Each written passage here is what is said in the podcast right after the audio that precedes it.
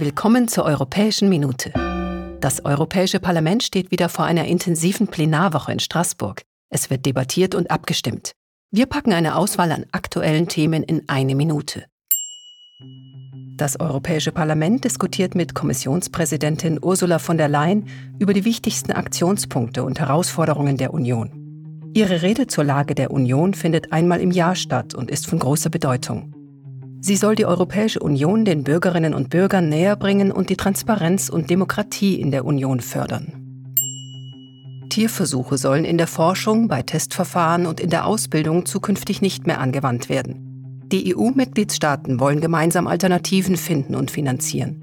Bereits vor 35 Jahren hat die EU Versuche mit Tieren zu wissenschaftlichen Zwecken eingeschränkt.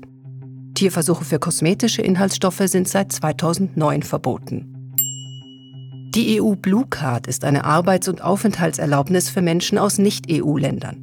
Die Kriterien für den Erhalt der Blue Card sollen nun flexibler werden. Dadurch will man hochqualifizierten Menschen den Zugang zum Arbeitsmarkt erleichtern. So soll beispielsweise die Schwelle für das Mindestgehalt niedriger werden, um sich für eine Blue Card zu qualifizieren. Um Steuervermeidung und Steuerhinterziehung innerhalb der EU einzudämmen, ist der Austausch von Informationen entscheidend. Die Abgeordneten bewerten die derzeitige Lage in der Union, die Fortschritte, die Erkenntnisse und die noch bestehenden Hindernisse. Außerdem werden sie eine Empfehlung aussprechen, dass die nationalen Behörden mehr Einkommens- und Vermögensarten im Austausch berücksichtigen. Das war die Europäische Minute, eine Sendung des Europäischen Parlaments. Wir wünschen einen schönen Tag.